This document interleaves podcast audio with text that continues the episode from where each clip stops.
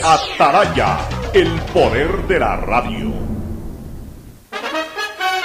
El siguiente es un espacio contratado. Radio Atalaya no se solidariza necesariamente con las opiniones aquí vertidas. El siguiente en Radio Atalaya es un programa de opinión, categoría O, apto para todo público. La hora del pocho, la hora del pocho se viene con todo en Radio Atalaya. La hora del pocho, la hora del pocho.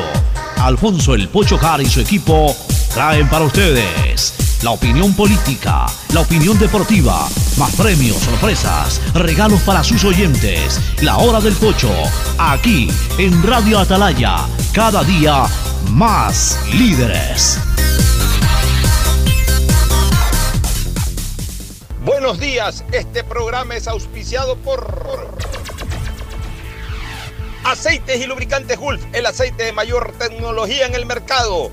El BIES te presenta una nueva manera de buscar tu casa o departamento propio a través de Proyecta TV, un espacio donde se conocerán los mejores proyectos inmobiliarios del país, sábados y domingos a las 8 y 30 por TC, mi canal. Claro, con una promoción especial para este mes de septiembre, si estás al día en tus pagos, te damos el doble de gigas en tu plan móvil para que disfrutes mucho más. Promoción válida hasta fin de septiembre. Universidad Católica Santiago de Guayaquil y su plan de educación a distancia, formando siempre líderes. Con la APP Onboard PDP del Banco del Pacífico puedes generar aperturas de cuenta o inversiones. Descárgala en App Store o Google Play. Elige la opción apertura de cuenta o inversiones y sigue los pasos. Banco del Pacífico innovando desde 1972. CNT te trae los mejores paquetes prepago de 1 a 6 dólares. Recibe Facebook, WhatsApp y muchos gigas adicionales para que no pares de navegar. CNT, conectémonos más.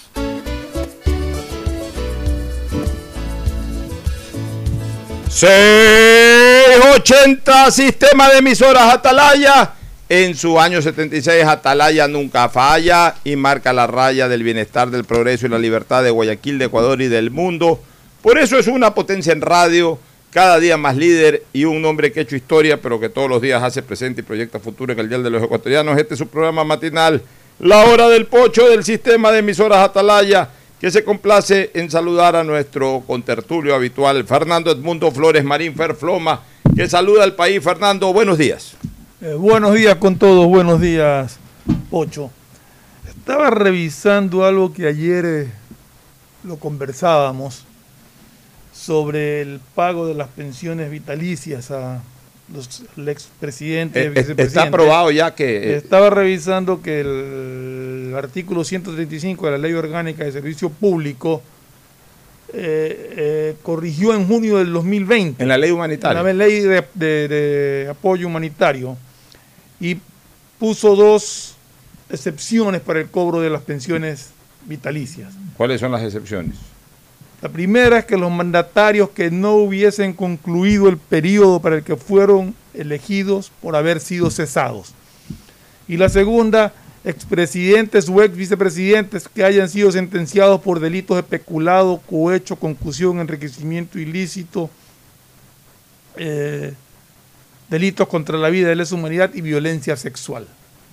Ya, eh, eh, yo después de, que comentamos esto, investigué y me informé de que en la ley humanitaria fue aprobado dentro del paquete que reformó varios códigos, el, gran proyecto de ley humanitaria se incluyó este. Sobre este particular, cabe señalar dos cosas. Primero, que no es retroactivo.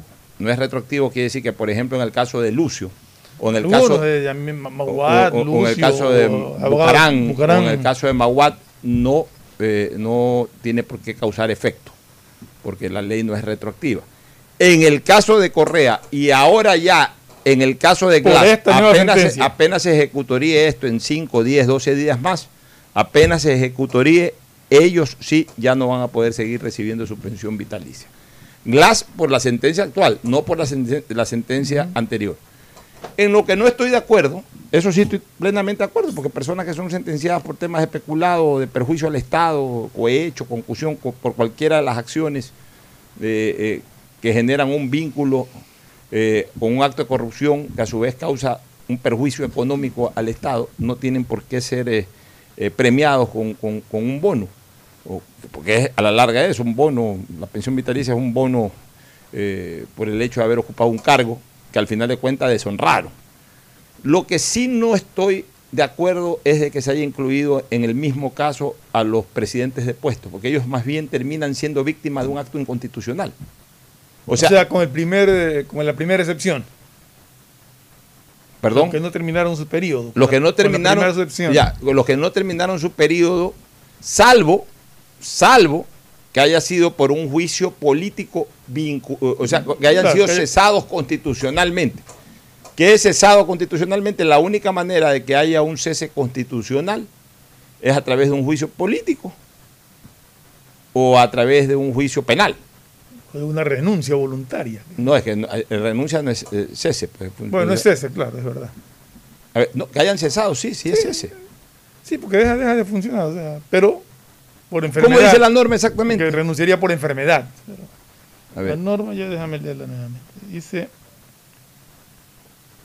los mandatarios que no hubiesen concluido el periodo para el que fueron electos por haber sido cesados. Por haber sido por haber sido cesado solamente, que Solamente sea por, juicio por- político. por un juicio político. Sí, porque el resto son derrocados.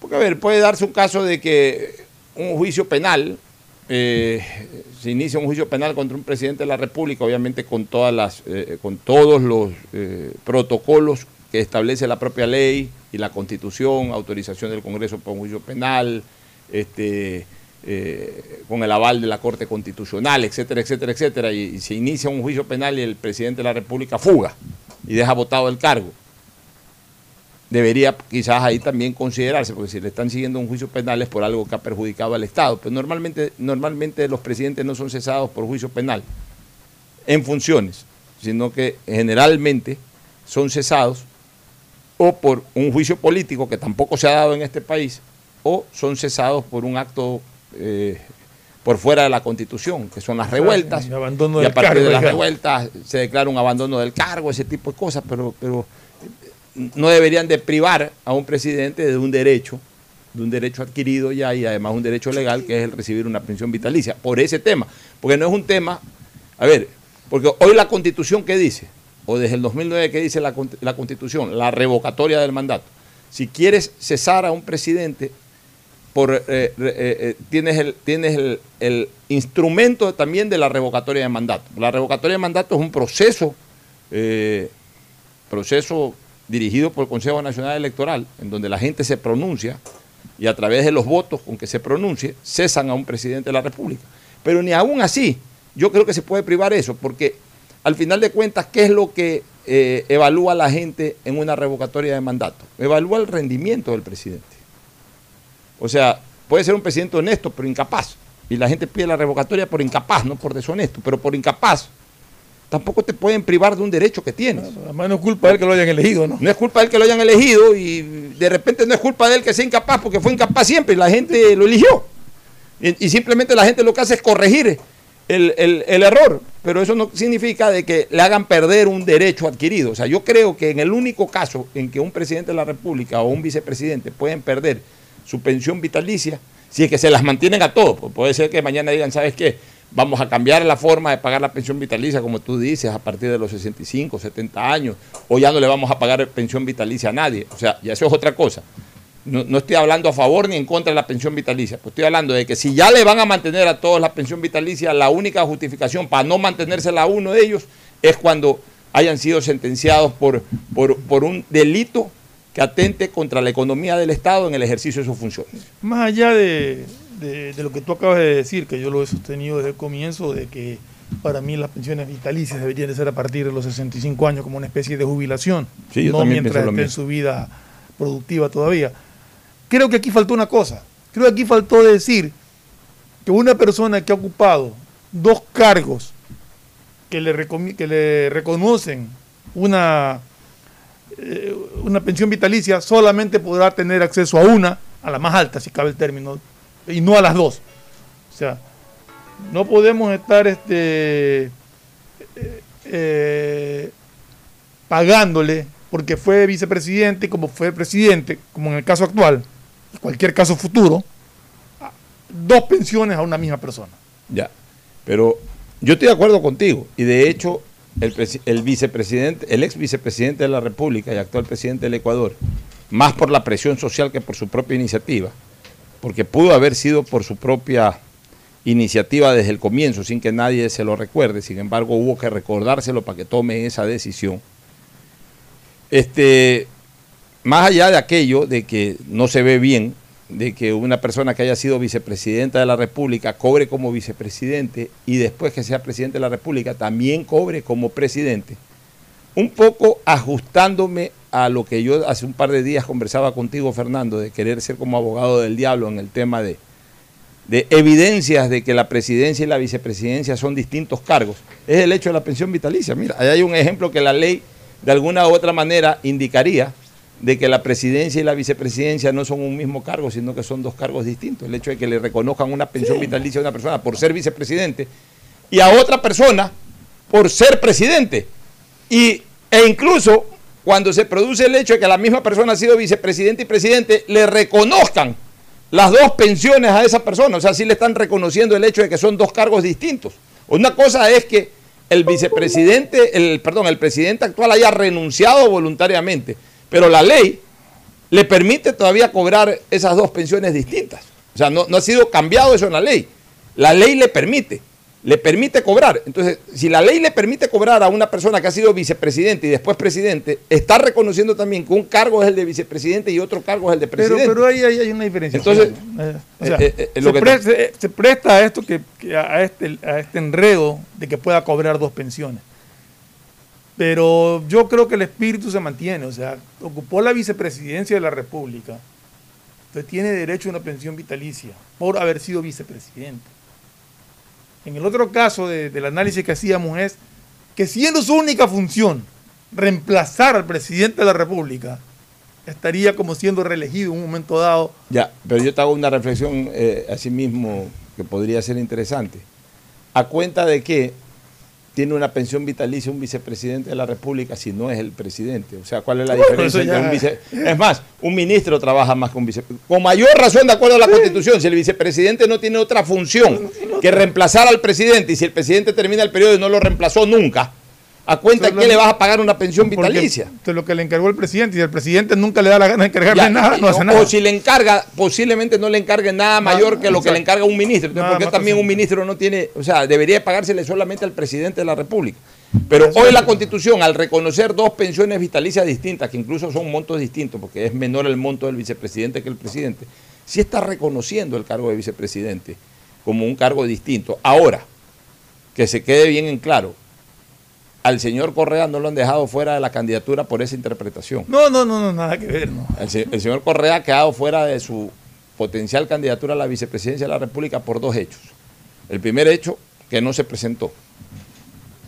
Y el segundo hecho, que definitivamente se va a dar de aquí a la inscripción de las candidaturas, es de que tiene ya sentencia ejecutoriada. Porque esto arranca la próxima semana, a ver si la próxima semana inicia el proceso, pero la próxima semana puede quedar también ejecutoriada la sentencia puede ser que se ejecutaría un día antes, un día después. ¿Ah?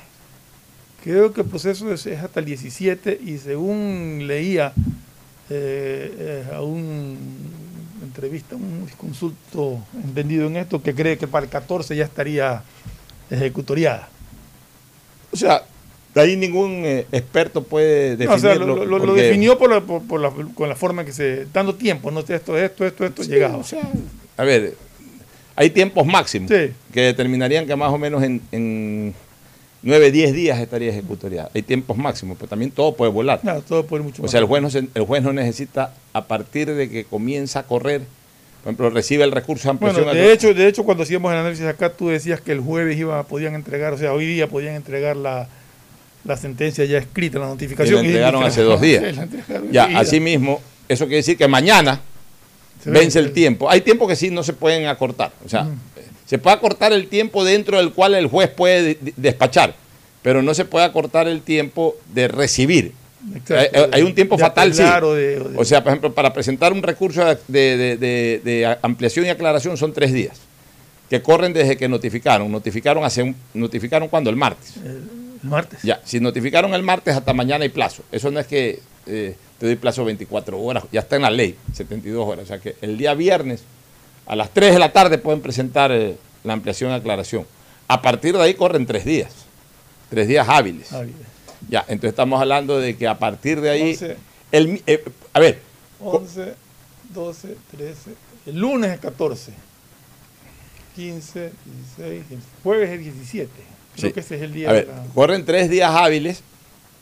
Este, yo, yo le presento, eh, eh, eh, presento la, el- la ampliación y aclaración y el juez tiene que esperar tres días a sí mismo. Tres días. Lunes, martes, miércoles. El miércoles, una vez que se cumpla el día jueves, puede decir que no hay nada que ampliar y aclarar. No lo puedo decir antes. No, tiene que esperar. Tiene que esperar porque está, está, está, está eh, dándose el tiempo, los tiempos de- de- de- de- de- del procedimiento. O sea, tiene que esperar los tres días y a partir del tercer día contesta. No hay nada que ampliar o aclarar. Ya, este, y una vez que conteste que no hay nada que ampliar y aclarar, tiene que esperar tres días para que se ejecutoríe. Aunque no, la, la respuesta del juez sí puede ser antes. La respuesta del juez sí puede ser antes. El juez apenas a boca de conocimiento puede contestar. A contestar. O sea, el juez puede contestar de que no hay nada que ampliar y aclarar el lunes El lunes martes. en la mañana. decir.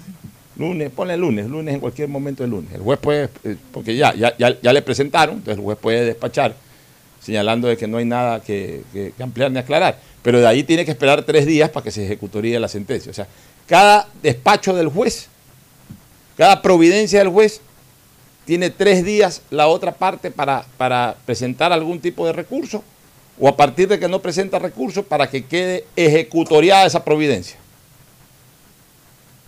Y en este caso, por ser ya el acto final, queda ejecutoriada la sentencia. O sea que, digamos que el, el menor tiempo que pudiera faltar para que se ejecutoríe la sentencia es el próximo jueves. Ya, pero otra cosa que hay que corregir. Digamos que Correa, o ah, no, no hablemos de Correa, No, hablemos que de- Ramiro Galarza, o que cualquiera de los que haya estado involucrado en este tema, o cualquiera de los ciudadanos que hayan sido sentenciados, privados ya. o públicos, lo que sea. Supongamos que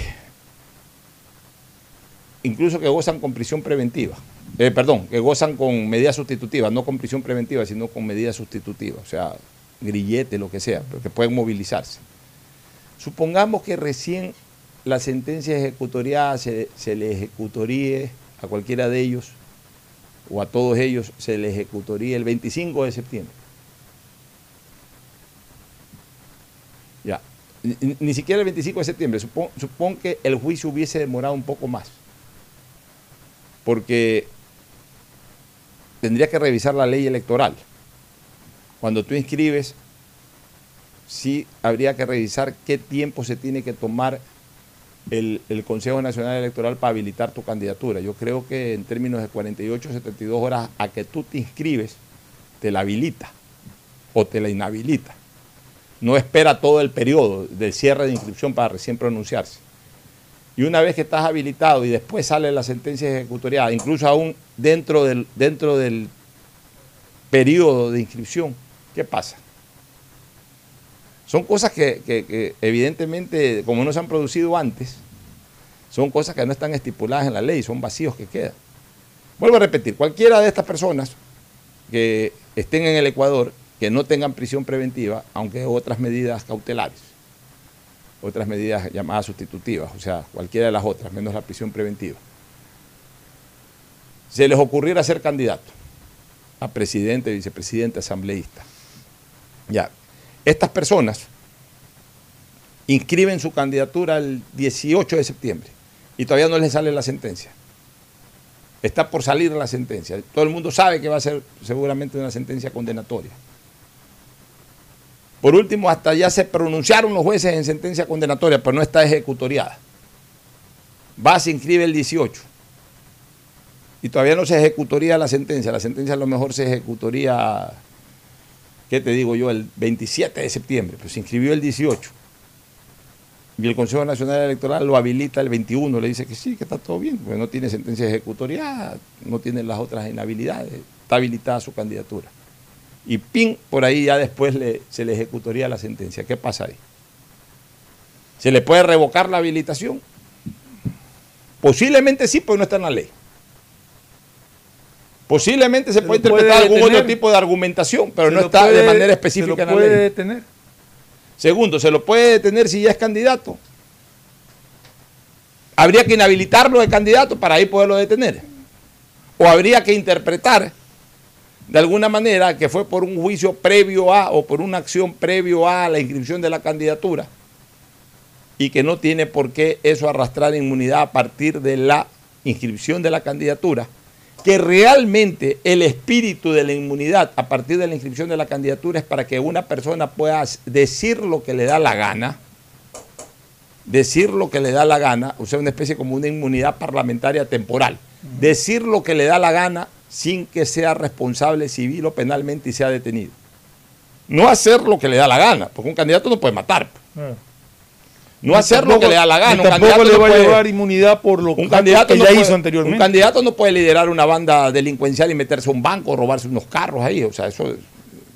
Por eso todo eso, pero todo eso hay que dejarlo establecido. Mira, así como establecieron en algún momento con una sola frase para limitar la inmunidad parlamentaria al ejercicio de sus funciones, acá debería de ser al ejercicio de su, eh, de su labor electoral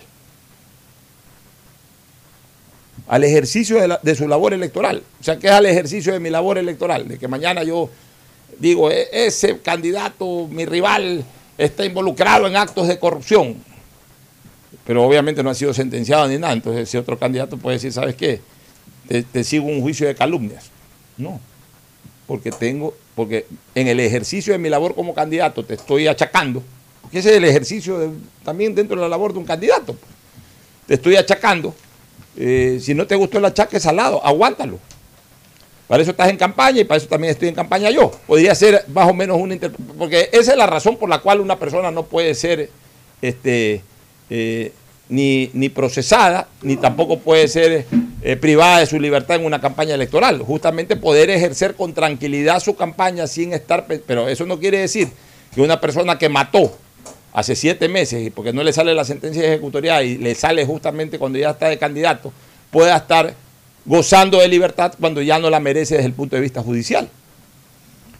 O sea, todo eso en algún momento van a tener que revisar, pero van a tener que hacer un trabajo bien hecho, un trabajo en sentido de patria, no un trabajo pensando en que no, si legislo de esta manera, perjudico los intereses de mi aliado, perjudico los intereses del líder de mi movimiento, de mi partido, perjudico los intereses de lo de aquí o de lo de allá. No. Hay que legislar siempre en sentido de no que perjudico a alguien, sino que beneficio a todos. Punto. Uno legisla en beneficio de todos.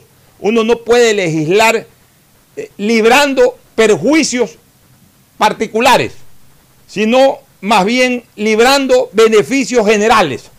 Esa debe ser la mentalidad del legislador. Pero lamentablemente esa mentalidad del legislador no existe aquí. ¿Por qué? Porque quienes legislan tienen intereses políticos. Y yo los comprendo porque yo estaba adentro. Tampoco los estoy criticando, pero tengo que decirlo. Yo me acuerdo cuando comenzó a limitarse todo esto, el gasto electoral y todo este tipo de cosas, era la, la mayoría de, de legisladores que estaban en esa línea, yo no estuve por supuesto en esa línea, pero la mayoría de los legisladores eran para ver cómo bloqueaban el potencial económico de Álvaro Novoa en una campaña. Le tenían terror a Álvaro Novoa por su potencial económico.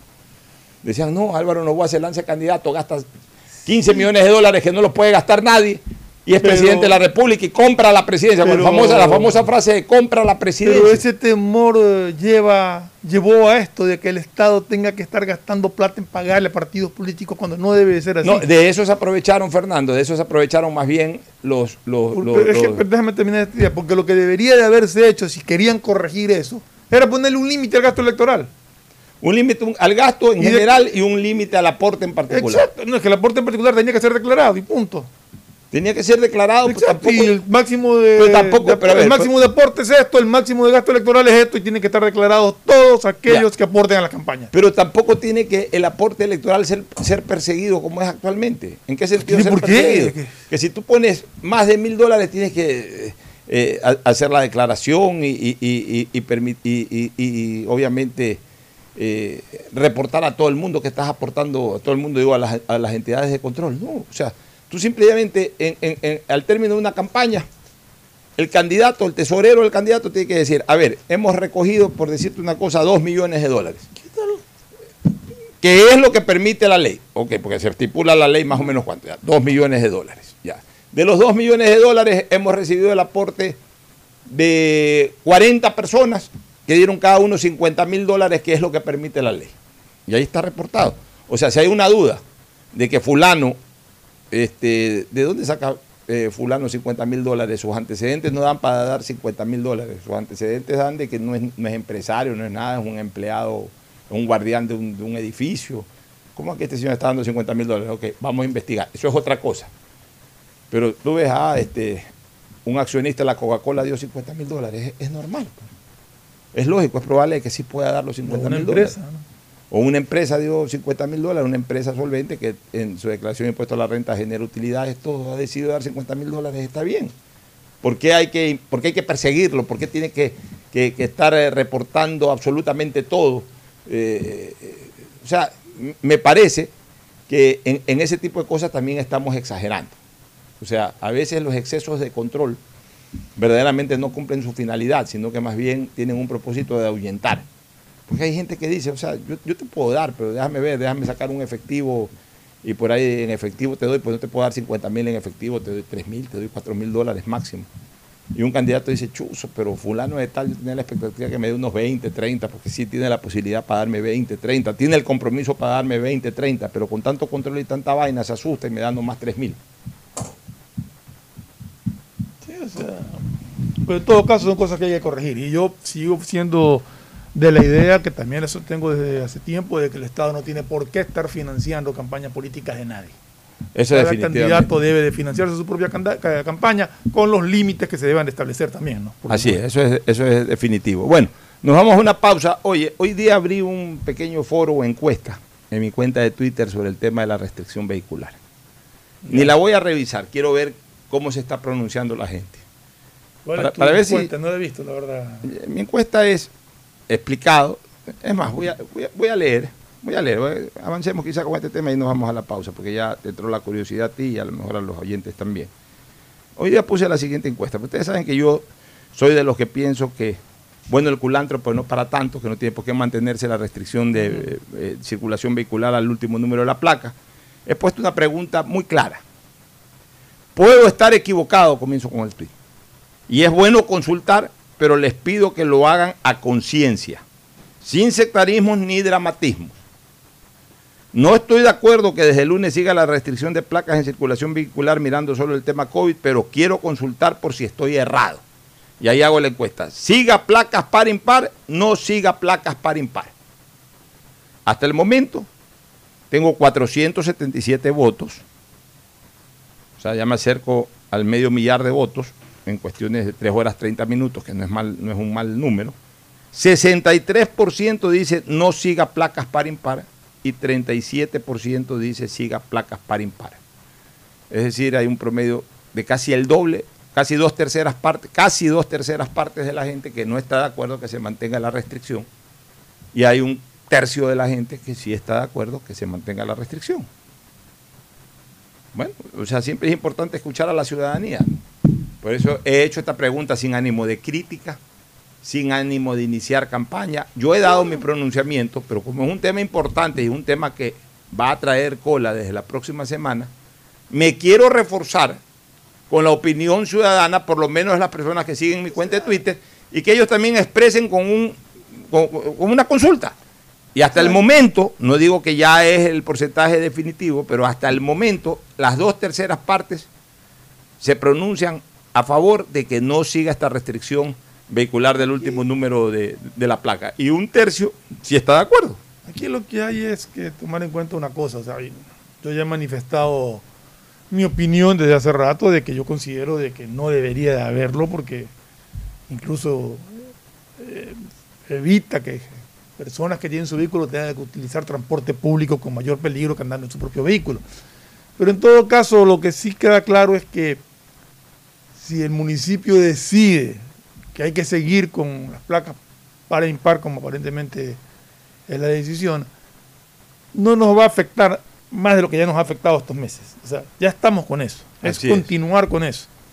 El no hacerlo es eh, facilitarle a la gente la movilidad, que también traería como consecuencia quizás, aunque no tanto, creo yo, porque veo que circulan igual carros con todas las placas, pero quizás un incremento en la congestión vehicular. En la congestión vehicular, sí, pero en cambio podría traer una mayor eh, congestión personal, que es lo que se está evi- Evitando, intentando evitar. exacto. Por eso nosotros siempre hemos dicho que el virus no lo llevan los carros, sino la gente. Mira, mira, un, oy- un oyente iba a decir, puede ser oyente también, pero un tuitero, una persona que me sigue en la cuenta de Twitter, me hizo reflexionar sobre una cosa que yo no había caído en cuenta. Pues te das cuenta que uno igual aprende, es bueno. Siempre aprende, en la vida nunca se deja de aprender. y- y escuchar criterios de otras personas. Uno no es tampoco Dios para saberlo todo. ¿no? Este, ¿Qué decía esta persona? Oiga, me pone Don Pocho. No entiendo la medida de mantener la restricción. Eso va a originar de que al no poderse movilizar la gente en su propio vehículo, vaya a remar a otros carros. Y o se incremente el número de personas por carro. Es decir, si un carro va para cuatro, siempre hay un quinto, lleva, mira que no tengo O carro. un carro que se mueven dos, se meten cinco. Por eso- o lo otro, un carro que normalmente se, se podría- y podrían ir dos personas, van a ahora a andar cuatro. Y peor aún, finalmente en un carro en donde van dos, vas tú con tu esposa. Que al final de cuentas viven juntos y ya no tienen por qué, eh, digamos, contagiarse el uno con el otro. En el carro, pueden contagiarse en la casa si alguno llega contagiado, pero no en el carro. Pero ya tú estás ahí con tu esposa en la calle y, y saliendo de la urbanización, puchica, el vecino te dice, oye, no tengo placa ahorita, me puedes llevar, ya lo llevas. Entonces, ya es una persona extraña que al final de cuentas te ves obligado a llevarlo. ¿Por qué te ves obligado? Porque es difícil también decirle no a una persona que conoce, un compañero, un vecino. Es difícil decirle no, no te puedo llevar. O sea, hasta en la pandemia yo Egoísmo, llevaba. Una de las razones por las cuales yo me paré fue porque, hermano, una vez, en plena pandemia, eh, llevé una... Bóteme hasta Guayaquil, Pochito.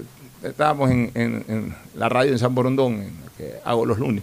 Este, bóteme hasta Guayaquil, Pochito. Que no le- al, al control máster. No le podía decir que no.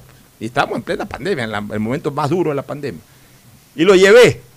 Y a los tres días, oye, que eh, eh, la radio se para porque el, el operador se enfermó. Chuzo, el, el que llevé, sí, ese man se enfermó. ¿Ves esa vaina?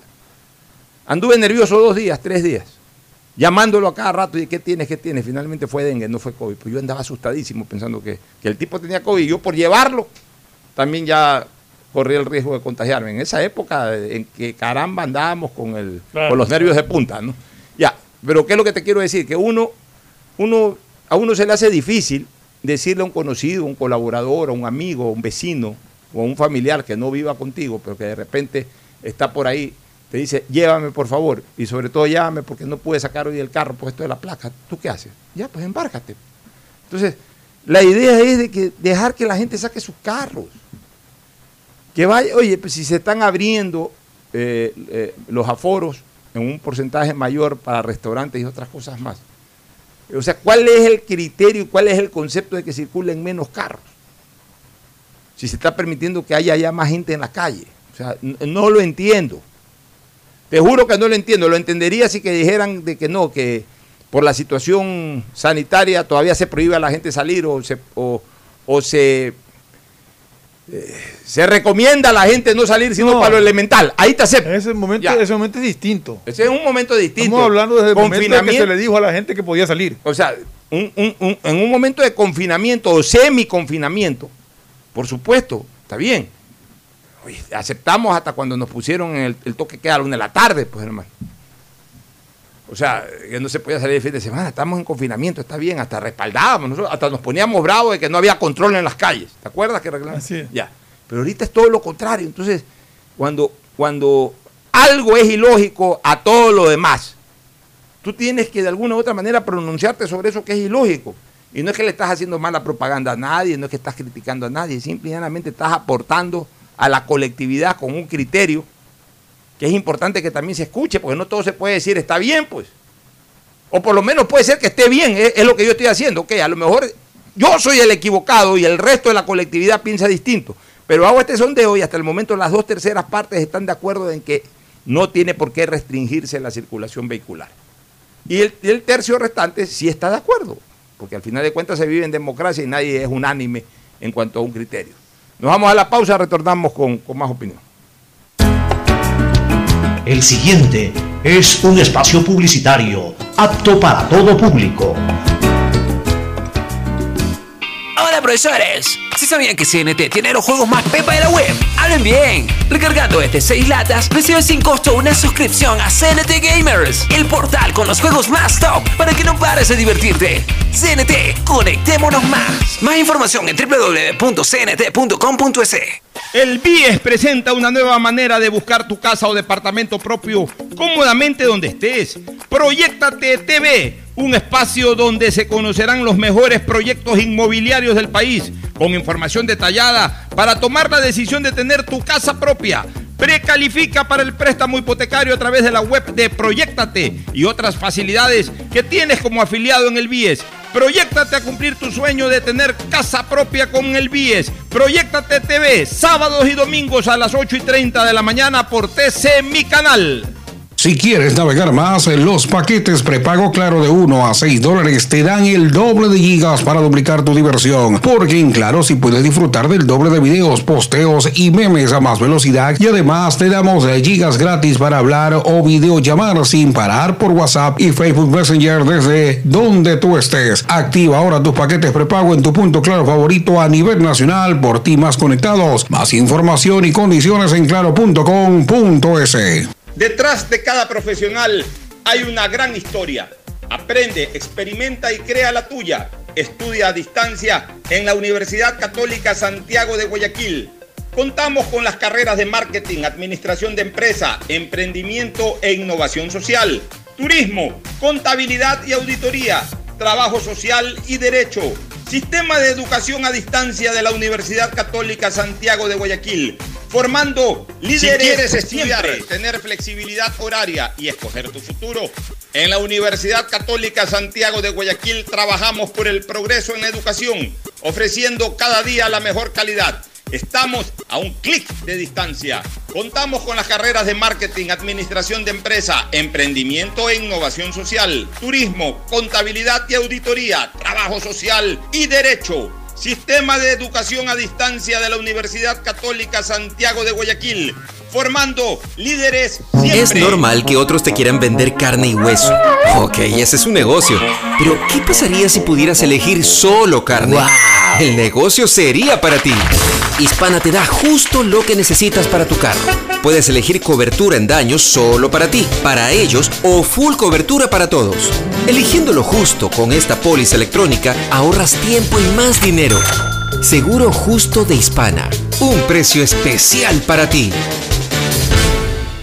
El BIES presenta una nueva manera de buscar tu casa o departamento propio cómodamente donde estés. Proyectate TV, un espacio donde se conocerán los mejores proyectos inmobiliarios del país, con información detallada para tomar la decisión de tener tu casa propia. Precalifica para el préstamo hipotecario a través de la web de Proyectate y otras facilidades que tienes como afiliado en el BIES. Proyectate a cumplir tu sueño de tener casa propia con el BIES. Proyectate TV, sábados y domingos a las 8 y 30 de la mañana por TC Mi Canal. ¿Qué más, mis brosters? Somos Giga y Minuto. Habla bien, esos manes de CNT saben. Pero de Leif. Y con sus paquetes prepago de 1 a 6 dólares, recibes 2 gigas en redes sociales. Y muchos megas adicionales para navegar. Sí cachaste, ¿no? Pero more than you. CNT, conectémonos más. Más información en www.cnt.com.es. Llegó el momento de volver a abrir las puertas a la ilusión, de prender las luces a un futuro mejor, de empezar de nuevo. Presentamos Crédito Reactiva de Ecuador, un crédito con fondos del gobierno nacional para micro, pequeños y medianos empresarios, al 5% de interés. Recíbelo ahora y empieza a pagar en 6 meses, hasta 36 meses plazo. Llegó el momento de reactivar la producción y proteger el empleo. Juntos saldremos adelante. Banco del Pacífico. A Ecuador, lo reactivamos todos. El gobierno de todos. Hay sonidos que es mejor nunca tener que escuchar. Porque cada motor es diferente. Desde hace 104 años, lubricantes Gulf mantiene la más alta tecnología y calidad en línea de aceites para motores a diésel y gasolina. Está hecho con una fórmula especial para dar excelente protección a todo tipo de motores, evitando el desgaste prematuro de pistones, anillos y árbol de levas, ayudando a mantener limpio el motor y libre de depósitos que se forman por las altas o bajas temperaturas. Dele a su motor lo que se merece. Lubricantes Gulf, la más alta tecnología en lubricación. 104 años preservando la vida de su motor. Lubricantes Gulf. Gulf es más lubricante.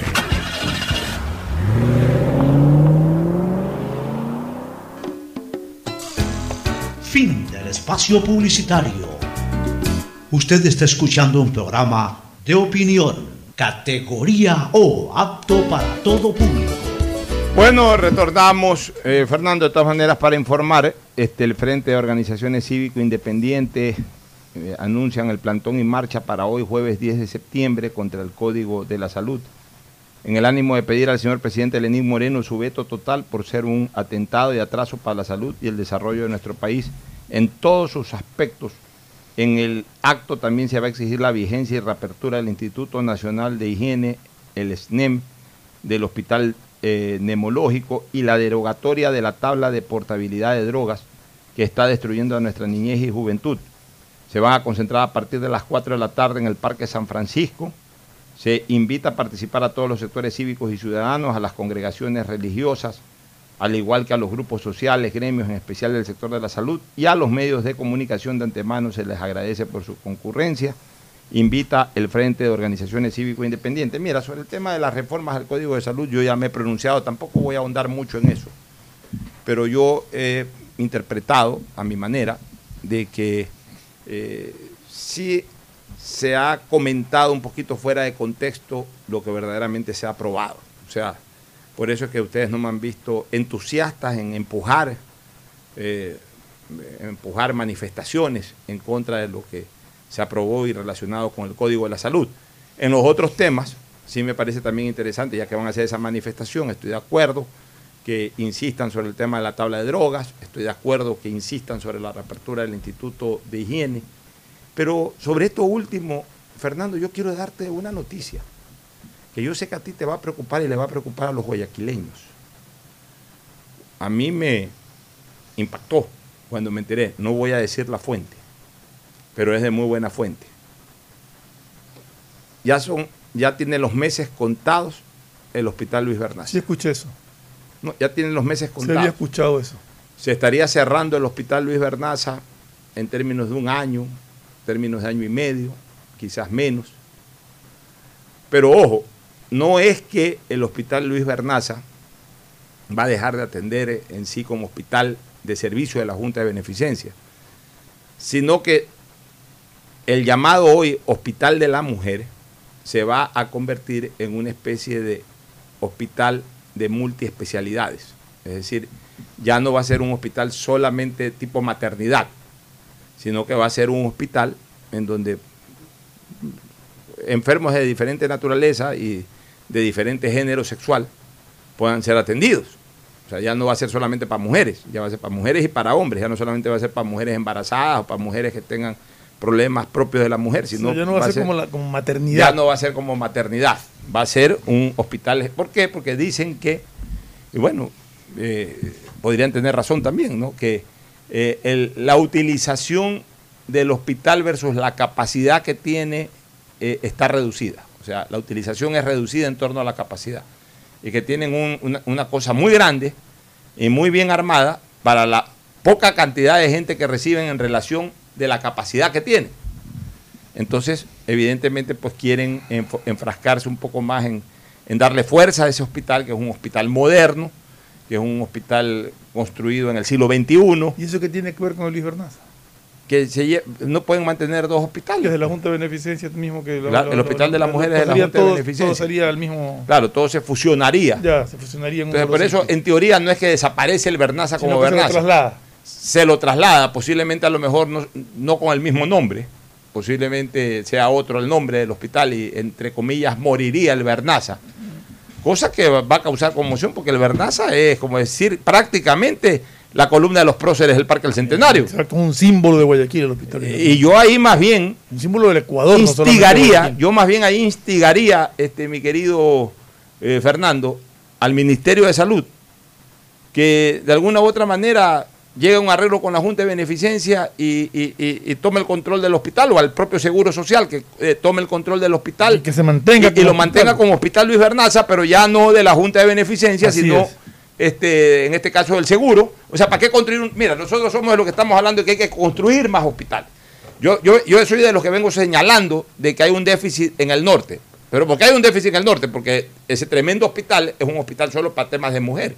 Pero el momento que ya pase a ser el hospital de la Tarazana, un hospital general, ya en algo va a suplir eh, eh, la demanda del norte. Pero mantengamos de todas maneras el hospital, porque tiene estructura de hospital, pues el hospital Luis Bernaza. Mantengamos eso y, y rehabilitémoslo, así como de alguna u otra manera se está rehabilitando la maternidad de Enrique Sotomayor.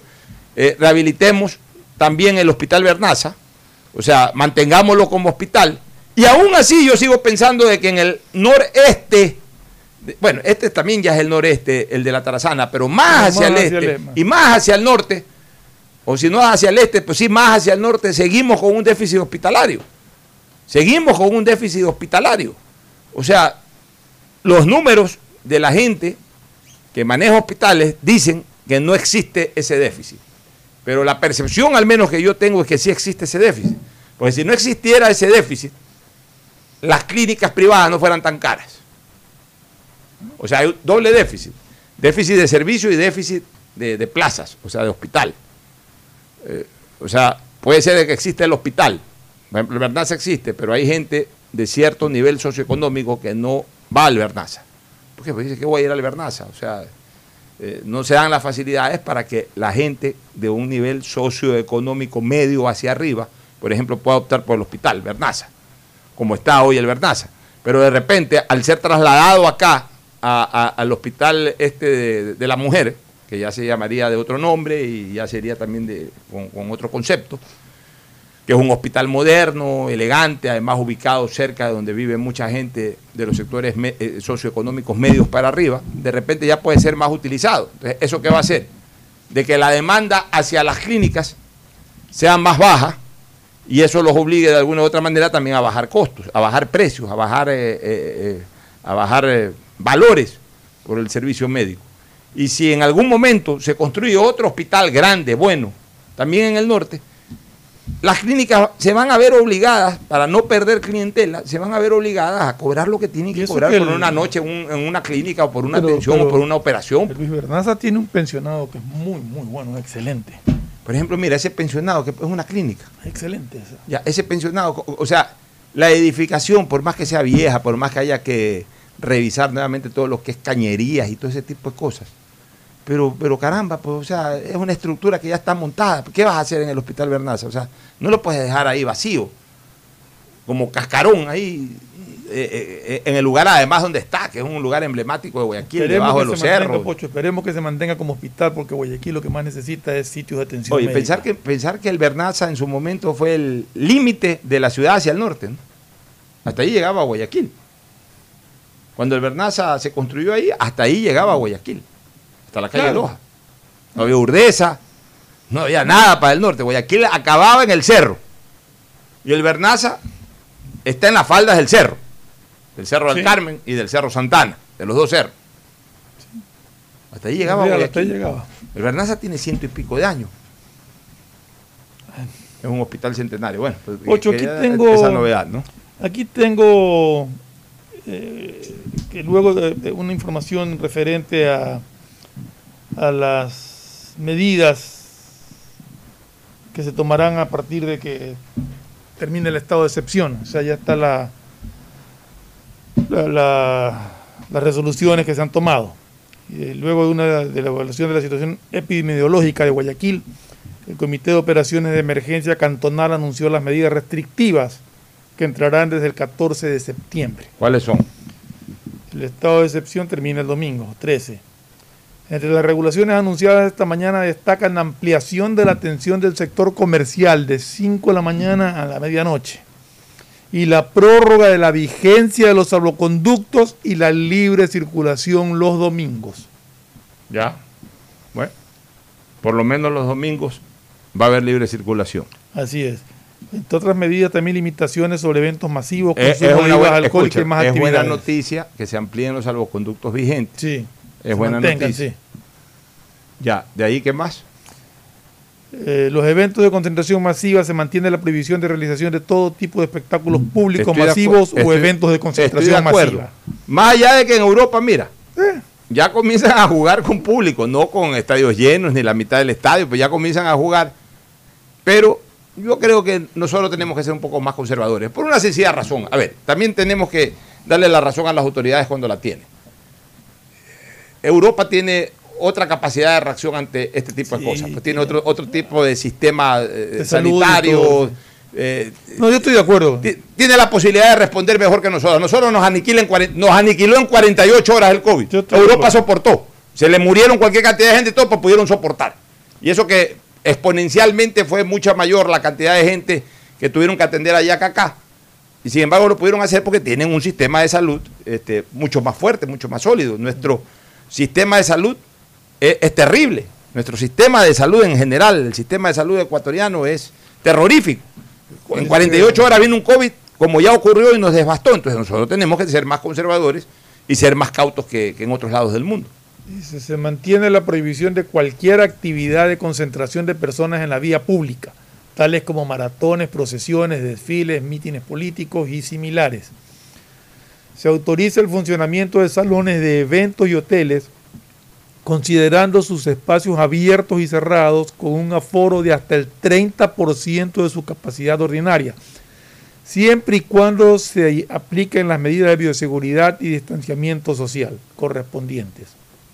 En el caso de superar las 50 personas, se deberá solicitar aprobación del evento por parte del COE cantonal adjuntando su plan de contingencia.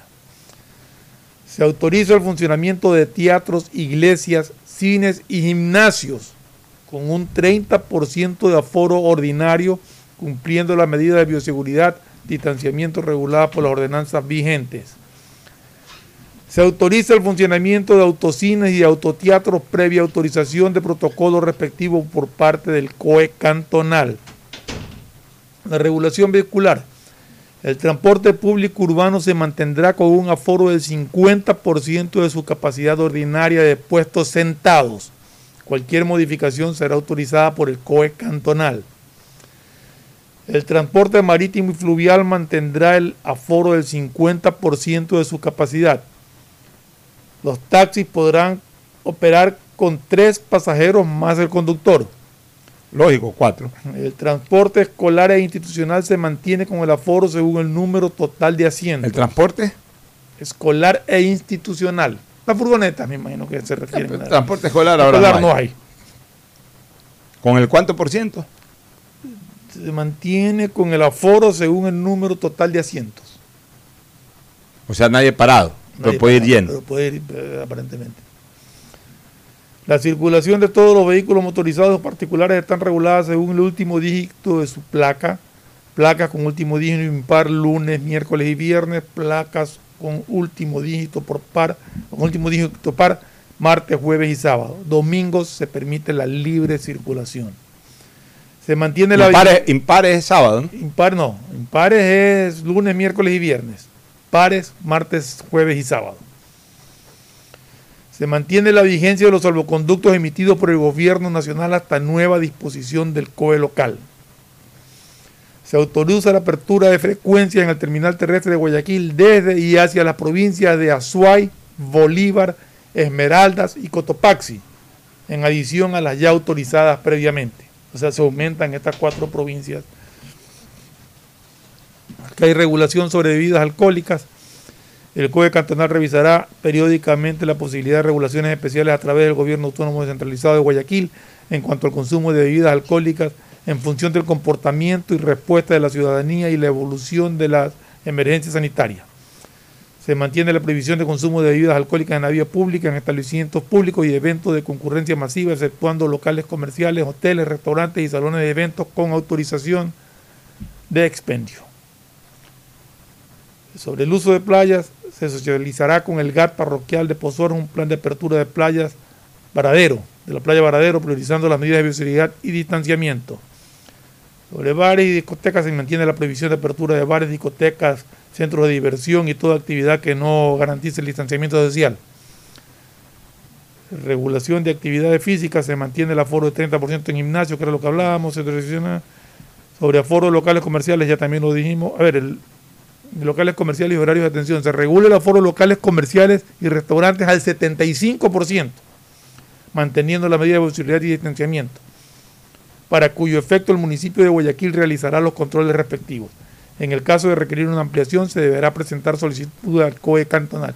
Ya sube al 75%. Ya, vamos hablando un poquito de, de- para que ustedes vean la incongruencia de todo para terminar aquí, el horario de apreciación para establecimientos será de 5 de la mañana a medianoche, a 12 de la noche. vamos hablando de este tema de los restaurantes.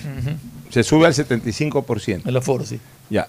Los restaurantes. Locales comerciales y Ya, restaurantes. pero hablemos de los restaurantes. Los restaurantes se mueven mucho pasadas las 6 de la tarde. Ujú. Ya, pasadas las 6 de la tarde, si tienes restricción para salir en tu carro, o sea, más allá de que haya o no haya control, tú, tú estás en tu casa, tú no sabes si es que yéndote a- al restaurante tal te encuentras con un operativo. Entonces tú dices, y además quieres ser por último respetuoso de la ley. No, hoy día tengo placa impar, no puedo salir. Y no sales. A lo mejor tienes ganas de salir a un restaurante y no sales. Entonces, ¿de, de qué vale que se le amplíe a los restaurantes la capacidad de ingreso del 75% cuando se restringe a la gente, que es la que va a los restaurantes a movilizarse? Se le pone límite. Pues la gente para ir a un restaurante a las 6, 7 de la noche no va a estar llamando un taxi o, o va a salir a coger una buceta. Sí. Entonces, eh, esas son las cosas. Ese es un tema ilógico. El resto está perfecto. En el resto, mil por ciento, no 100% de apoyo. Mil por ciento de apoyo. En esto, 0% de apoyo de mi parte. Bueno, que Pero no lo digo por lo que se decide que continúe. Lo vengo diciendo hace tres meses cuando ya permitieron el paso a luz amarilla y que la gente salga. Advertí consideré que era ilógico lo de la restricción de, de la circulación vehicular. Y lo mantengo.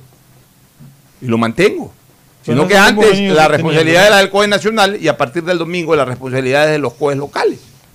Pero eso sí lo hemos venido sosteniendo desde el comienzo de que cuando se puso semáforo amarillo, eh, me parecía que era más, más peligroso en función del control que se quería establecer, poner regulaciones a la circulación vehicular que, dejar que cada persona se ponga su propio vehículo. ¿no? Así es. Este, hice un rastreo eh, con algunos médicos amigos.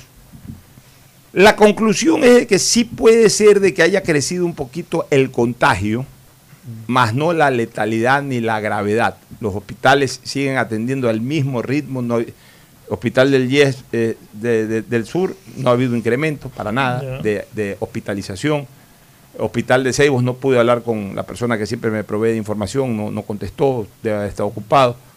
Hablé con un importante médico de la clínica Kennedy Alborada y con un importante eh, médico del Omni Hospital, no ha habido mayor hospitalización, no ha habido, no ha habido incremento en la hospitalización. O sea, no hay, no hay, el tema es que no, no es que haya incremento en la hospitalización, el tema es que hay incremento en puede el haber, contagio. puede haber en el contagio, En el contagio. pero, pero ¿De qué se tratan domiciliariamente? Van y tal. van, o sea, pero esto, eso, tiene eh, que- eh, han recibido más casos de atención Pero ambulatoria, Exacto. que no hay necesidad de hospitalizar. Ahora, eso de ahí, eso de ahí va a ser siempre, hasta el día que aparezca la vacuna y a ver si es que funciona con la vacuna. Es como, ya es como ya una gripe. Lo importante es que no tenga la, la, La letalidad. la letalidad de, que, que tuvo. Y hasta cierto punto, en algún momento, no sea, hay su que. carga viral ha disminuido Ya, y considerablemente. hasta cierto punto no hay que tampoco eh, alarmarse si alguien, bueno, te dice, ¿sabes qué? Sí, tienes COVID.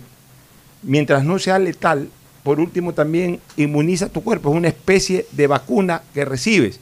Ahora, ah, que puede haber una reinfección, hay que ver si es que la gente eh, eh, eh, adquiere una inmunidad eh, a, a largo plazo. A ver, puede de ser hecho- que no, hecho, pero ya preparas no, tu cuerpo de, de todas hecho- maneras. De hecho, he escuchado de casos de reinfección. Sí, pero, pero- el caso de reinfección se presenta ya con una carga viral muy, muy, muy Pero baja. además, pero además, la mayoría de los casos de reinfección son para el personal médico y paramédico que está expuesto constantemente a recibir Permanentemente enfermos. recibir enfermos. O sea, un médico generalmente atiende a cinco o seis personas a la semana o siete personas con COVID. Uno no anda mezclándose eh, con cinco, seis o siete personas enfermas de COVID eh, como lo hacen los médicos. Estamos hablando ahora en momentos en que ya también eh, es mucho menor el todo porcentaje de personas todo enfermas. Pocho, hay, que, seguir teniendo cuidado. hay que- hay que eso sí, Mucho cuidado. Hay que tener cuidado, hay que mantener las medidas de distanciamiento, hay que mantener el tema de la mascarilla. Esto es fastidioso, pero hay que mantenerlo. A veces uno se olvida. Yo a veces me bajo el carro, la mascarilla, y a veces camino una cuadra de regreso al carro a ver mi mascarilla. No es que uno lo hace de- de- con mala intención, no es que uno lo hace de- desobediente. A veces uno se olvida, porque toda la vida has andado sin esto y ahora te ves obligado a andar con esto y está bien que estemos obligados a andar con esto. Y si a uno se le olvida, uno tiene que tomarse la molestia de regresar al carro a recoger la mascarilla o subir a la oficina a recoger la mascarilla. Uno no puede andar en la calle sin mascarilla. Y está bien que se sancione a la persona Y que lo está haga. bien que se sancione y que se le llame la atención por altos parlantes y que un vi- vigilante, un policía, señor, póngase la mascarilla o un eh, eh, guardia de un eh, edificio para permitirte la entrada, tienes que tomarte la temperatura y exigirte que entres con mascarilla. Esas son las medidas de bioseguridad que las apoyamos y que tienen que mantenerse. En lo único que no estamos de acuerdo es en la restricción de circulación vehicular. Nos vamos a, a una recomendación comercial, retornamos con el segmento deportivo. Auspician este programa. Aceites y lubricantes Gulf, el aceite de mayor tecnología en el mercado. Acaricia el motor de tu vehículo para que funcione como un verdadero Fórmula 1 con aceites y lubricantes Gulf. El BIES te presenta una nueva manera de buscar tu casa o departamento propio cómodamente en el lugar donde estés. A través de Proyecta TV, un espacio donde se conocerán los mejores proyectos inmobiliarios del país con información detallada para tomar la decisión de tener tu casa propia. Puedes precalificarte para el préstamo hipotecario a través de la web de Proyectate. Este programa se emitirá todos los sábados y domingos a las 8 y 30 por TC Mi Canal. Proyectate TV, la nueva fórmula para conseguir y lograr el sueño de tu vida. ¿Quieres estudiar? Tener flexibilidad horaria y escoger tu futuro. En la Universidad Católica Santiago de Guayaquil trabajamos para el progreso en educación, ofreciendo cada día la mejor calidad y para ello estamos a un clic de distancia. Escoge la carrera de tu vocación. Puede ser marketing, administración de empresas, emprendimiento e innovación social, turismo, contabilidad y auditoría, trabajo social y también derecho.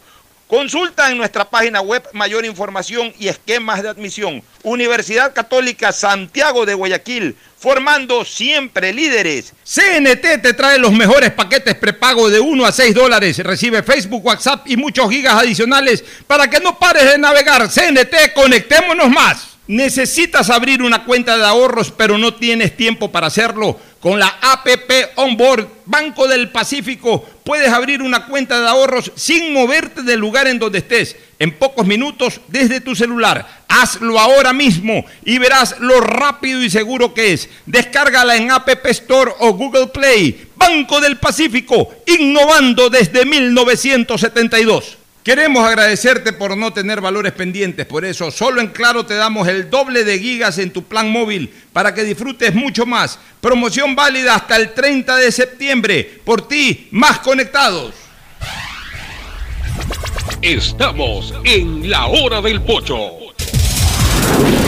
En la hora del pocho presentamos Deportes, Deportes.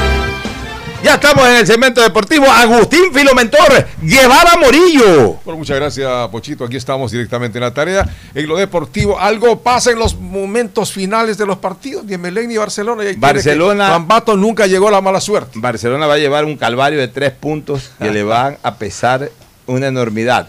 Los dos que perdió ayer con Macará y el punto que rescató Independiente con Emelec al último minuto también. Son tres puntos. porque, Increíble, ¿no? Eh, esto se puede definir. de- hoy ya lo veo yo a Independiente como el principal candidato. El principal La Liga también candidato a pelear con la liga. Y yo diría más al Independiente. Yo creo que el Independiente va en alzada, va en sostenida. Eh, a ver, a mí me, me parece que de todos los entrenadores, todos han hecho un buen trabajo, creo que Augusto ha hecho un buen trabajo, pero todos los entrenadores, me parece que el que más está revolucionando con fútbol, con esquemas y todo, se llama Ramírez. Me parece un muy Sí, buen técnico. Ya, y además tiene una plantilla bien ensamblada, todos de muchachos, de- velocistas, de fútbol rápido, un fútbol prácticamente europeo. Yo creo, ya Independiente ganó esa jerarquía. Primero la, eh, la adquirió internacionalmente antes que eh, eh, en el ámbito nacional. Esa jerarquía de haber sido campeón de una copa tan importante como es la Copa Sudamericana.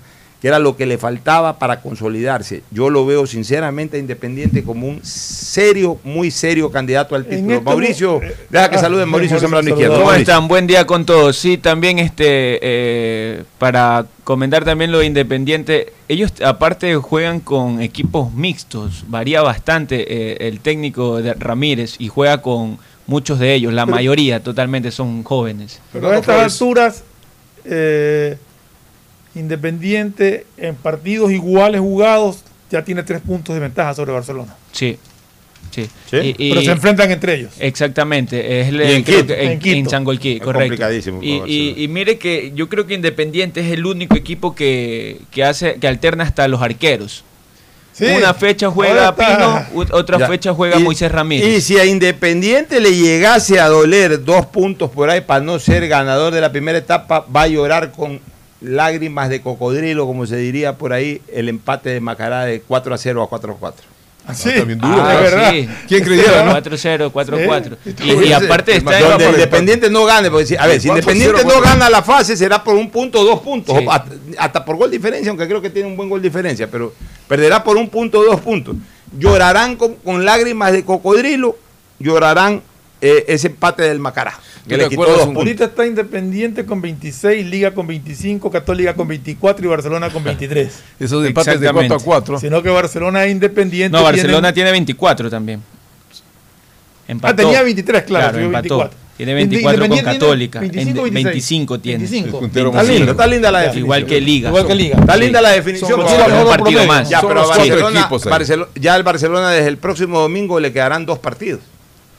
Y al resto tres. con 25, excepción de 25, Independiente. 24 y 24. La Correcto. Católica es El que escollo a superar. la ¿eh? Católica, El creo. que ¿no? mejor gol tiene es Universidad Católica Universidad con Católica. 16 goles. ¿Ya cuántos puntos tiene Católica? 24, igual que Ya, Barcelona. Para Barcelona es vital ganar. Sí. Porque le saca tres puntos de diferencia a. Católica. Baja uno. Y el máximo lo que podría originar es de que en la fecha 13, que ya no juega Barcelona, porque ya jugó Católica, gane los tres puntos y ahí irían a las dos últimas fechas en igualdad. Sí. Pero no es fácil ganar a Barcelona siendo con quién local. juega. Liga juega con Guayaquil City ¿En dónde? en Quito. Yo, yo, Uh, yo, se lo come. ya, pero yo creo que eh, en donde va a tener el escollo Barcelona es con Independiente. En San Golquí. O sea, ese rival directo le es complicado, salvo que Barcelona lo golpee. O sea, si Barcelona todo- quiere ganar la etapa, Tiene tiene, que ganar la Católica, tiene que ganar la Independiente y después ver qué pasa. O sea, de ahí ya ganar su, su otro partido Pero más es y... Ahí hasta Ahí puede te, te, es meterse a la a pelea. no a no, sea, no, Emelec no, no, me refiero a que, a se que mete como ayudar en la pelea. como de- árbitro, como árbitro, exactamente. como árbitro. No, la A- pelea no para definir a, a, a es que juega con Liga y con. Católica, O sea, es árbitro. Sí. Emelec juega con dos rivales directos. ¿Tú ibas a decir algo, Sí, Ferflón? no. No, justamente eso, de, de que Melec participaba Eh, y- en esto como y rival y- directo. Y eh, aparte. Independiente tiene a, a Gabriel Torres que está haciendo, eh, Qué golazo bueno, al menos por pandemia hizo dos golazos. El, el tercero también fue un golazo, como se saca a- al, al arquero de- del Cuenca y, y está en un gran Mira, momento. Viene marcando dije- goles seguidos. yo 10 siempre- goles, ya es el goleador del Por torneo. eso es que yo eh, realmente admiro la labor de, de Michel Deller. Michel Deller es un hombre revolucionario, es un hombre, es un hombre de otro criterio, hermano. O sea, está bien que se tenga plata, él la tiene, pero aparte piensa de otra manera. Hombre, Mira cómo sostiene los procesos, mira cómo europeizó ya al fútbol ecuatoriano trayendo, trayendo él es el que trae técnico dos técnicos. No, y, eh, pero perdóname, a todas sus categorías Ya. les El aplica mismo- el mismo nivel el de mismo juego, el mismo funcionamiento. sistema, el Yo mismo sí te- funcionamiento. Yo sí te Entonces, decía no- una cosa. Para ¿por que no afecten en el ¿por qué momento si que los Nacional de Uruguay contrató en algún momento a Deli Valdés y Deli Valdés fue figura en el fútbol uruguayo. ¿Por qué nosotros tenemos que concentrarnos siempre argentinos, argentinos, argentinos y si no son argentinos uruguayos eh, o paraguayos, ya ni siquiera brasileros y de ahí no salimos, ni siquiera buscamos chilenos, a los peruanos les hacemos asco y ni qué hablar de Centroamérica es hasta un insulto para el periodismo de Guayaquil. Es- es- Esta es una nueva lección. Para el periodismo de Guayaquil, donde anuncian que Barcelona trae un panameño, o trae un salvadoreño, o trae un costarricense, Está loco. se, se quejan, critican. Allá no hay eh, fútbol, ya, allá no hay fútbol. O sea, eh, bueno, y así a lo mejor pensaron en el año 59 cuando Peñarol decidió contratar a Spencer. Seguramente así De- de pensaron. Ecuador, Miren lo que fue Spencer. O sea, no hay, que, no hay que estar viendo las nacionalidades, hay que estar viendo la calidad. O sea, así como en Ecuador salió una excepción llamada Spencer, en Panamá también hay buenos jugadores. Ahora, vio jugadores. En, Panamá. Centroamérica debe haber buenos jugadores, en las islas caribeñas deben haber buenos jugadores de fútbol. este- A lo mejor no hay 11 buenos jugadores que hagan que esa selección por ahí sea un- una potencia, pero sí puede haber jugadores, uno, dos, tres, cuatro, cinco, que por ahí están, que por ahí a lo mejor no han sido vistos para Europa o ese tipo de cosas, pero por ahí se puede encontrar Pero para que vengan y en el. Ecuador. Acuérdate el arquero Sí. Conejo. Fíjate tú, eh, fíjate El- tú. había un delantero, no Eh, me mira. acuerdo el nombre ahorita, creo que era hondureño, que, que era súper buen jugador. Mira, el un arquero del Real Madrid, también a el-. El arquero del Real Madrid. Había un eh, pariente, había un pariente que se llamaba Amado Guevara. Ese es el Cholo Guevara, un gran jugador. El hondureño era que, de- vino a Barcelona también en el año sí. 2013. Hondureño. 2013. Hondureño. Vino un hondureño también a jugar en Barcelona. Sí, pero, eh, 2013. ya, pero un hondureño. Fue pues mundialista. Sí, sí, pero no, ya, ese hondureño, pero a ver, eh, ah, porque ese hondureño jugó mal, nunca más traigas un centroamericano. ¿Y cuántos argentinos vienen y no juegan bien aquí? Claro. Y sin embargo, a cada rato traen argentinos. ¿Alguna vez un jugador haitiano funcionó? No, o sea, hay que, qué bien por Independiente, qué bien por este muchacho panameño. Oja- Gabriel eh, Torres. Gabriel Gabriel Torres. O sea, ahora tampoco, figura. tampoco eso quiere decir que ahora, porque Gabriel Torres es un gran jugador panameño. Que, Vamos a contratar. Ah, no, ahorita ya Trae Panamá. ándate a Panamá y busca solamente jugadores en Panamá. No, hay que buscar un buen jugador. Que el buen jugador esté en Panamá, o está en Costa Rica, o está en Argentina, o está en Brasil. En donde esté, tráete un buen jugador. Ahora, lo que, lo que está lindo es esta definición de esta etapa. La verdad que Sí. está apretada. O sea, es más emocionante que el sistema del año pasado. No se puede ir al estadio. En el pero año bueno. pasado, así sea como estén los Porque jugadores. sabes qué, la dilatación de, de- de- de- de Claro. la etapa es lo que termina generando aburrimiento a lo largo de la misma y solamente al final. En cambio ahora, mira, en dos meses se jugó y, y, o sea, eh, torneos cortos pero emotivos. Sí. Punto. No, y Casi miércoles o sabes que los que están rezagados pueden apuntarle a la otra etapa y, y armarse otro grupo también. O sea, Pueden seguir igualmente peleando Eh. los- los demás partidos de la siguiente etapa. Y que igual. Pero a ver, pero en el caso de los emelexistas, ya deben exigirle a este señor que aunque ya no tenga chance, ya comience a sacar resultados. Ah, no, entonces, para la, entonces hay que esperar la primera fecha de la siguiente No, etapa y no, no, mejoras no, hasta no. la si- y, y quién te garantiza Es que vas a mejorar? Ahora, ya ahorita demuestra lo que vas a demostrar en la siguiente etapa. igualmente tiene que sumar para conseguir algo en torneos internacionales. Claro, Entonces, pues. hasta ahorita está afuera. Así es, así es. Tiene que, tiene que sumar la mayor cantidad de puntos posible. Bueno, vamos a una pausa para retornar con el tema Cristiano Ronaldo. Hoy día no hay fecha, ¿no? No, mañana. Ya, mañana hacemos el, Mañana, el- el- el- ¿cómo mañana es es el viernes. pronóstico. Mañana es San Viernes. Ya. Eh, de hecho, yo ya marché ya para, para la fecha marchaste. 13. Ya Me tengo dos faltó menos. uno nomás. Ah, tengo los dos. Minuto Tú tienes dos, tú 92. vas dos sí, sobre dos. claro, Yo dos voy dos sobre sobre dos. dos. O sea que tú estás con la ilusión del 8 sobre 8. Al 92. Yo le di a Macará, pero no.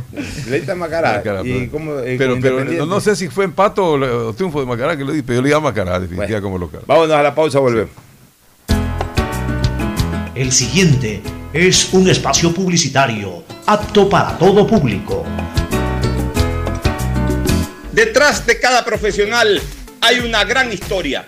Aprende, experimenta y crea la tuya. Estudia a distancia en la Universidad Católica Santiago de Guayaquil. Contamos con las carreras de marketing, administración de empresa, emprendimiento e innovación social, turismo, contabilidad y auditoría, trabajo social y derecho. Sistema de educación a distancia de la Universidad Católica Santiago de Guayaquil, formando líderes siempre. Hola profesores, ¿sí sabían que CNT tiene los juegos más pepa de la web? ¡Hablen bien! Recargando este 6 latas, recibes sin costo una suscripción a CNT Gamers, el portal con los juegos más top para que no pares de divertirte. CNT, conectémonos más. Más información en www.cnt.com.es. El BIES presenta una nueva manera de buscar tu casa o departamento propio cómodamente donde estés. Proyectate TV, un espacio donde se conocerán los mejores proyectos inmobiliarios del país, con información detallada para tomar la decisión de tener tu casa propia. Precalifica para el préstamo hipotecario a través de la web de Proyectate y otras facilidades que tienes como afiliado en el BIES. Proyectate a cumplir tu sueño de tener casa propia con el BIES. Proyectate TV, sábados y domingos a las 8 y 30 de la mañana por TC Mi Canal. Si quieres navegar más, los paquetes prepago Claro de 1 a 6 dólares te dan el doble de gigas para duplicar tu diversión. Porque en Claro si puedes disfrutar del doble de videos, posteos y memes a más velocidad. Y además te damos eh, gigas gratis para hablar o videollamar sin parar por WhatsApp y Facebook Messenger desde donde tú estés. Activa ahora tus paquetes prepago en tu punto Claro favorito a nivel nacional por ti más conectados. Más información y condiciones en claro.com.es. ¿Sabes cómo nos reinventamos en el aeropuerto de Guayaquil? Lo hicimos cambiando la forma de recibirte, pero manteniendo la misma alegría y calidez de siempre. Reinventamos la forma de que vuelvas a ver a tus seres queridos y hasta la forma de sentirlos cerca, pero cumpliendo siempre con los protocolos de bioseguridad para precautelar tu salud y la de tu familia. Por eso en el aeropuerto nos reinventamos para volver a abrir las puertas de Guayaquil al mundo, porque a Guayaquil la levantamos juntos. Autoridad Aeroportuaria junto a la Alcaldía de Guayaquil. Es normal que otros te quieran vender carne y hueso. Ok, ese es un negocio. Pero, ¿qué pasaría si pudieras elegir solo carne? El negocio sería para ti. Hispana te da justo lo que necesitas para tu carro. Puedes elegir cobertura en daños solo para ti, para ellos o full cobertura para todos. Eligiendo lo justo con esta póliza electrónica, ahorras tiempo y más dinero. Seguro justo de Hispana. Un precio especial para ti. El BIES presenta una nueva manera de buscar tu casa o departamento propio cómodamente donde estés. Proyectate TV, un espacio donde se conocerán los mejores proyectos inmobiliarios del país, con información detallada para tomar la decisión de tener tu casa propia. Precalifica para el préstamo hipotecario a través de la web de Proyectate y otras facilidades que tienes como afiliado en el BIES. Proyectate a cumplir tu sueño de tener casa propia con el BIES. Proyectate TV, sábados y domingos a las 8 y 30 de la mañana por TC Mi Canal. ¿Qué más, mis brosters? Somos Giga y Minuto. Habla bien, esos manes de CNT saben. Pero de Leif. Y con sus paquetes prepago de 1 a 6 dólares, recibes 2 gigas en redes sociales. Y muchos megas adicionales para navegar. Sí cachaste, ¿no? Pero more than you. CNT, conectémonos más. Más información en www.cnt.com.es.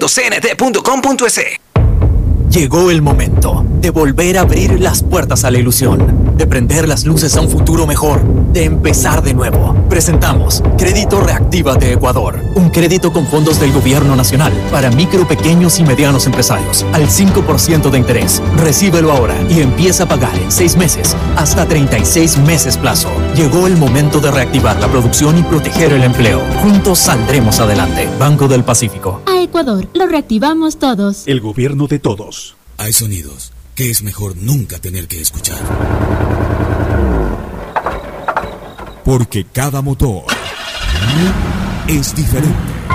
Desde hace 104 años, Lubricantes Gulf mantiene la más alta tecnología y calidad en línea de aceites para motores a diésel y gasolina. Está hecho con una fórmula especial para dar excelente protección a todo tipo de motores, evitando el desgaste prematuro de pistones, anillos y árbol de levas, ayudando a mantener limpio el motor y libre de depósitos que se forman por las altas o bajas temperaturas. Dele a su motor lo que se merece. Lubricantes Gulf, la más alta tecnología en lubricación. 104 años preservando la vida de su motor. Lubricantes Gulf. Gulf es más lubricante.